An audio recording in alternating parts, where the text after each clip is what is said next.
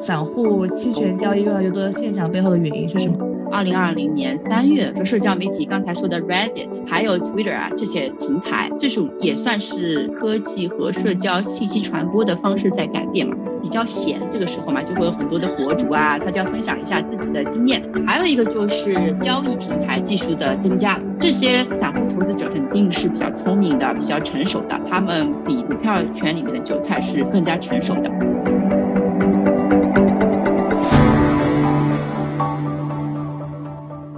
大家好，欢迎回到北美金视角，我是坐标上海的 Brenda。那其实我们一些做金融的同学和朋友，会从疫情开始发现一个现象，就是在北美的散户，他们更多的开始去做期权交易这件事情。包括说大家能看到，说包括 Wall Street Journal 啊、Bloomberg 等媒体上也会去提到这样的一个现象。包括上一次我们在那个聊 PFOF 以及 jobbo 的时候，也讲到了说，可能因为这个 jobbo 这类平台，它把这个期权交易、股票交易这件事情给游戏化了，让大家会觉得说这件事儿门槛比较低。再加之说，在社交媒体，比如说 Reddit 啊，比如说那个 Twitter 上面，各类的人啊，形形色色的人都在推荐说这个他们各自的交易期权的方式和一些技巧，把这整件事情做的好像比较的轻巧，也导致了说这个交易量的不断的增加。那其实我作为一个小白，我是很好奇，说这件事情背后发生的这个缘由，以及到底它这个现象合不合理啊？是不是一个比较理智的投资的方式？那所以这期我们请到了嘉宾 Selina 来给我们从最最开始的期权的概念。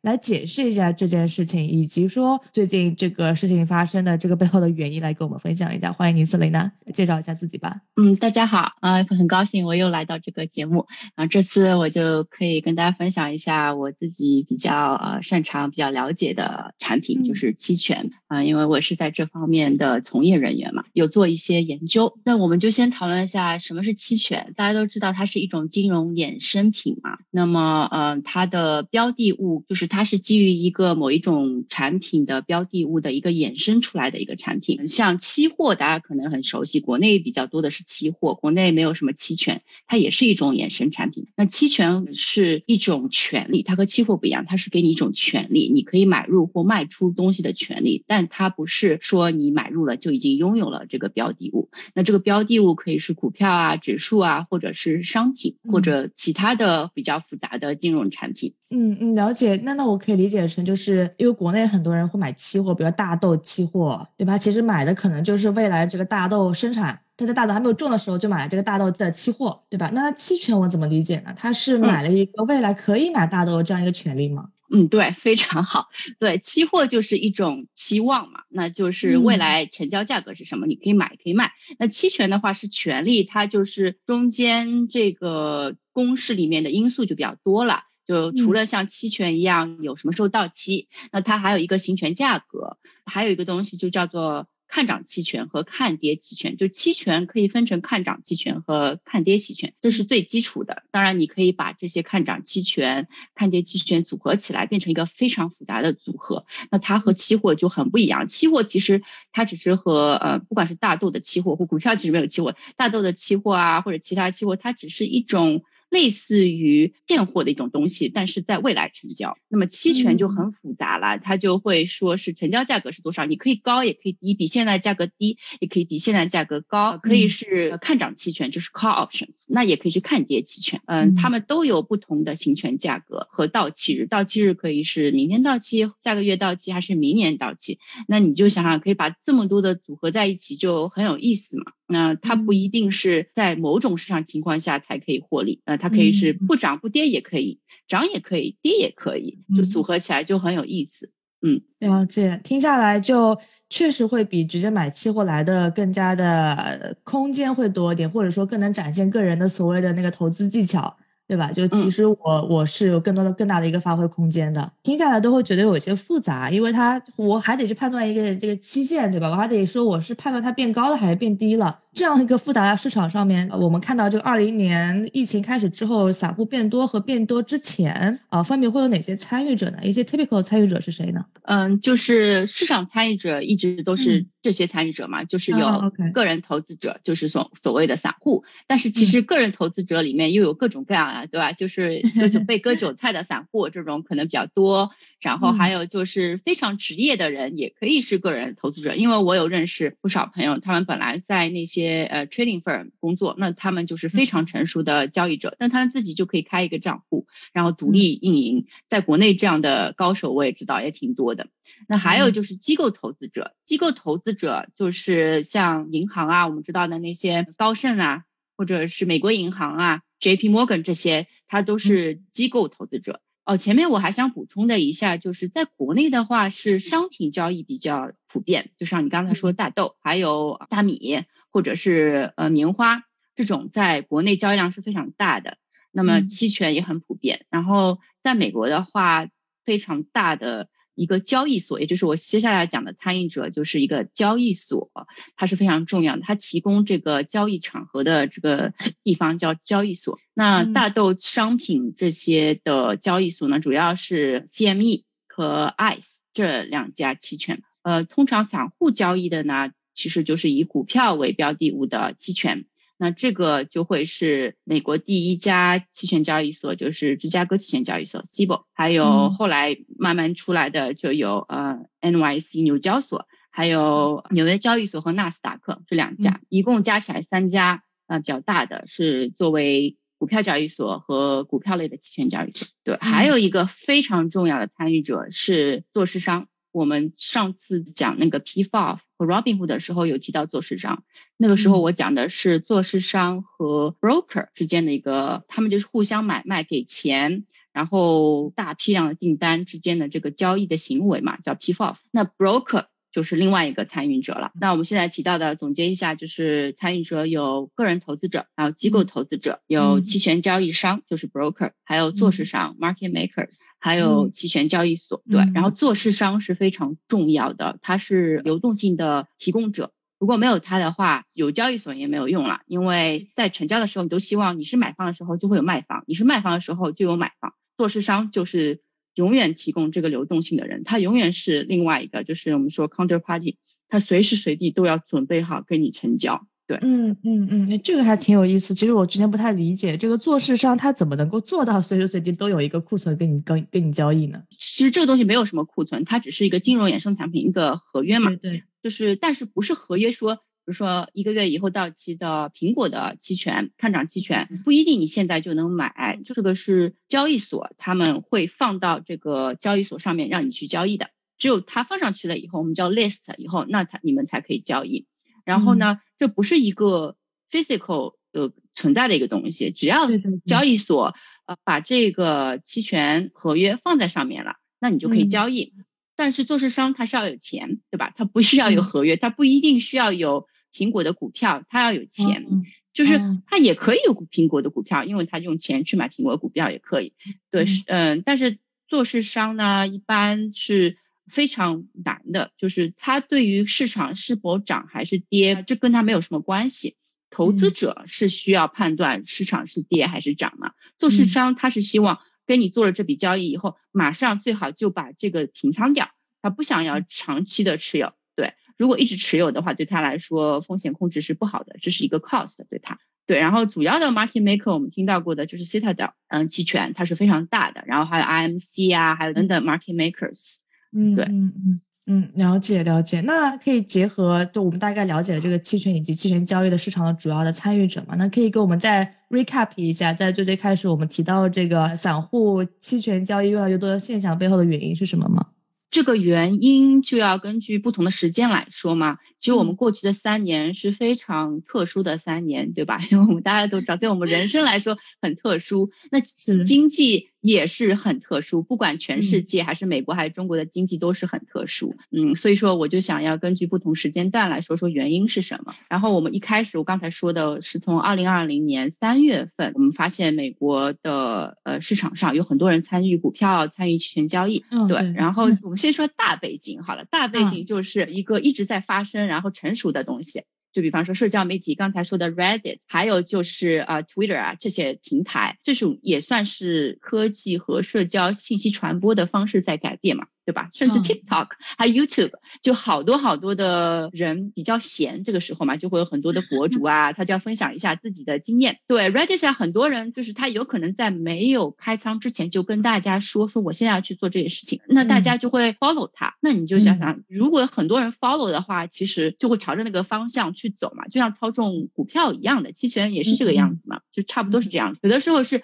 操纵了股票。那操纵了这个股票，你就知道股票会涨或者是跌，取决于他们是怎么操纵的，对吧？那你就会利用期权，因为期权有更大的杠杆效应。刚才说了，就是一个它是一个权利嘛，而且我想补充的一下，就是期权它给你的权利呢，是一份期权合约呢，是相当于买一百个股票，或者是卖。一百个股票取决于是看涨还是看跌，对，所以你有一点杠杆在里面嘛，就是一比一百。如果你是买一个行权价格和现在市场价格差不多的一个看涨期权的话，那就相当于你拥有一百个股票的权利。然后那个这是社交媒体，还有一个就是交易平台的技术的增加，就像你刚才一开头说的 Robinhood，Robinhood 是应该是在二零一八年这个时候就开始变得越来越兴起的。然后 Robinhood 其实带动了很多的。的平台，甚至我们刚才说的参与者期权的 broker 的演变，Robinhood 他把那个这个 app 手机 app，它其实主要就是手机 app，没有电脑上的 app，做的特别好，然后它那个图片也特别好，而且它还免费啦，就是说交易价格也是免费。很简易的去操作，那其他的就很复杂，因为尤其是期权特别的杂，你还要开一个账号啦，还有都是网上的，手机的方式都没有，要填这个填那个。对，然后 Robinhood 从二零一八年就开始了嘛，因为它的便捷性，甚至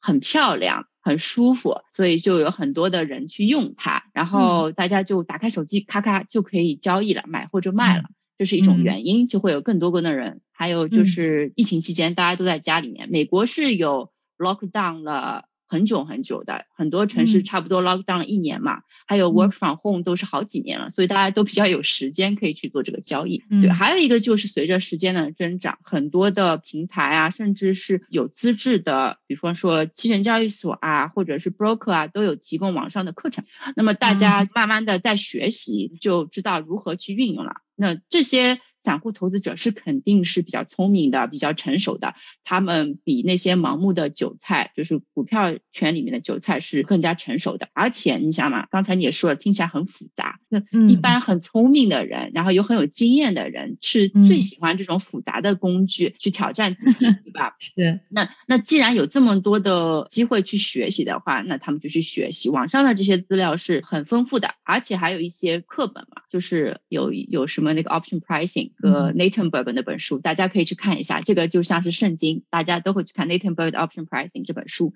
是个绿皮书。基本上交易期权的人人手一本这本书，嗯嗯，就会告诉你一些我今天没有办法解释的东西，有很多的图啊什么的，就你会明明白为什么期权价格会这个样子。所以他们就很成熟了。这是我刚才说的一个大环境。然后还有一个我想说一下，就是根据这三年不同时间段，然后全球经济和美国经济，它对那。那个散户行为的影响的。好，那我们从最开始开始讲。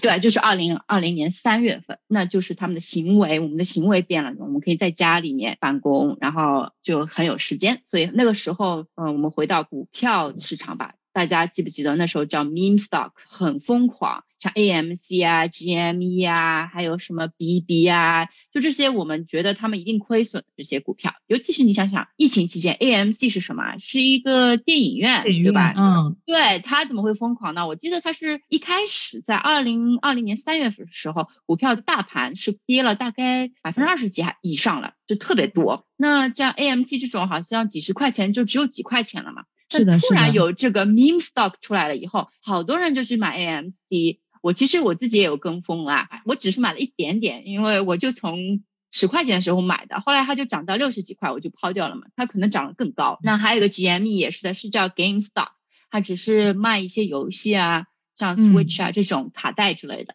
它也是的。其实我们在我们看来，这种都不是很理想的，这些都涨了很多。还有一个什么 BBB 啊，BlackRock，有的人讲他们都是垃圾股票吧。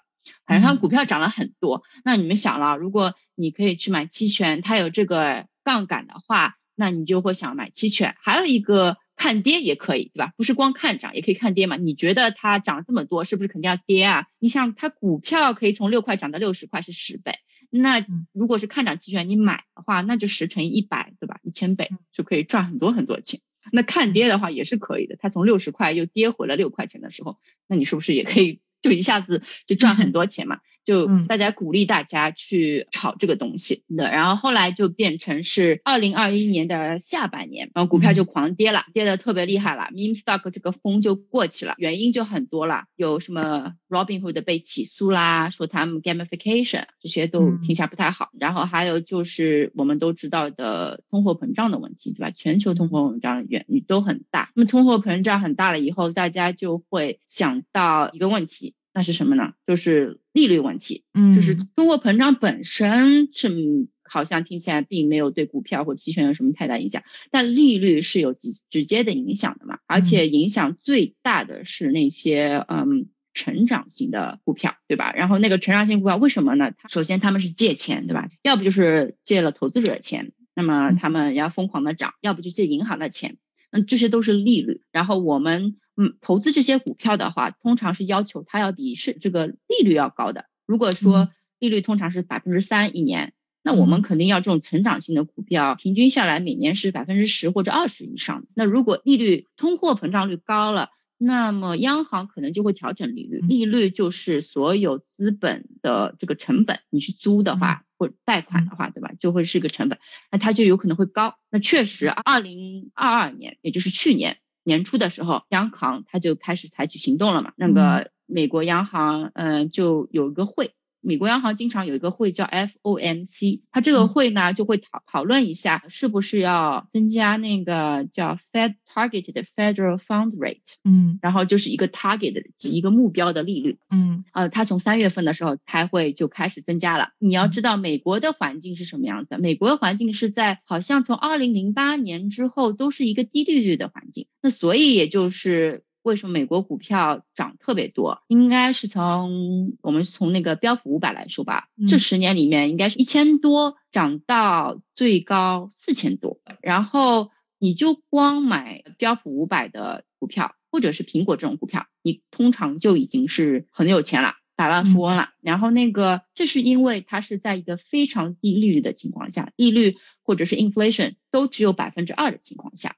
所以呢，就会投资非常好。然后我们就记得 FOMC 就是从百分之二调到了百分之三四五，到现在就是七了嘛，就特别高。这段情况下，股票就狂跌，尤其是增长型的股票就跌，或者是垃圾股啊，或者是还没有盈利的这种股票，就几块钱的这种股票跌的特别多。这些呢，也就是之前散户们最喜欢去操作这些股票。那但是你们可以看到一个问题，就是像绩优股，苹果这个在这段时间就没有怎么跌，对吧？反而还涨，最近是又创新高，每天创新高嘛。嗯，它就不是一个所谓的成长型股票了，所以说它影响没有那么大。对于那种国内最首支首支的那个 Neo 这种电动车啊，都是亏损还没有盈利的，影响就特别大。哎，我们就看到很有趣了。散户这段时间呢，其实没有闲下来。对，虽然好像好多股票都推，呃，就之前股票那些垃圾股都跌了，但散户并没有闲下来。那他他们干嘛去了呢？在期权市场上，我们看到期权的交易量是不断增加的，并没有变少。他在去买跌吗？也不是，他们非常的聪明，他们都在交易像标普五百为基础的期权。就是一个大盘指数期权，有 SPX 或者是 SPY，那这个他们只是 index 上面稍微有点不一样，就是一个是标普五百的一百倍，一个是十倍这样子，是方向是一样。标普涨的话，这个股票这个期权是看涨的话就会涨，然后就增加了特别多。那个我觉得散户投资者就很聪明啊，你就像我们刚才说，它可以看跌也可以看涨，那嗯，大盘的这个期权就相对的简单啦，那它的风险。它影响它的主要就是这个宏观经济嘛，还有利率，嗯嗯，对吧？那如果你觉得 FOMC 下次开会是要提高利率的，那我们我们都知道它肯定要提高，它只要比提高的没有这么多，那就是一个好消息啊，那大家就会去买看涨期权，对吧？或者是其他的看多的期权交易方式，所以大家会投资 SPX 或者是 SPY 的期权。就特别特别多，而且操作起来非常方便。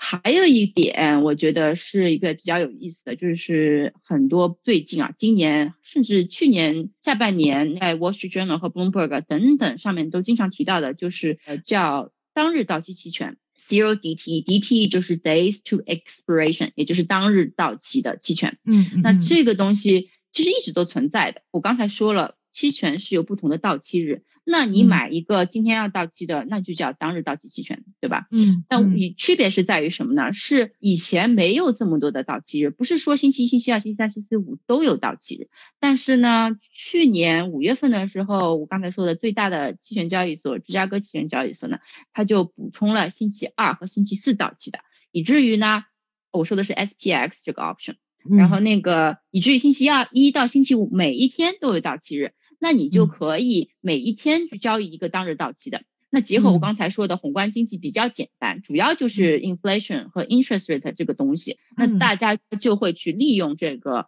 当日到期的 SPX 的期权去做一波操作嘛。如果放的时间太长的话，就有很多的不确定性。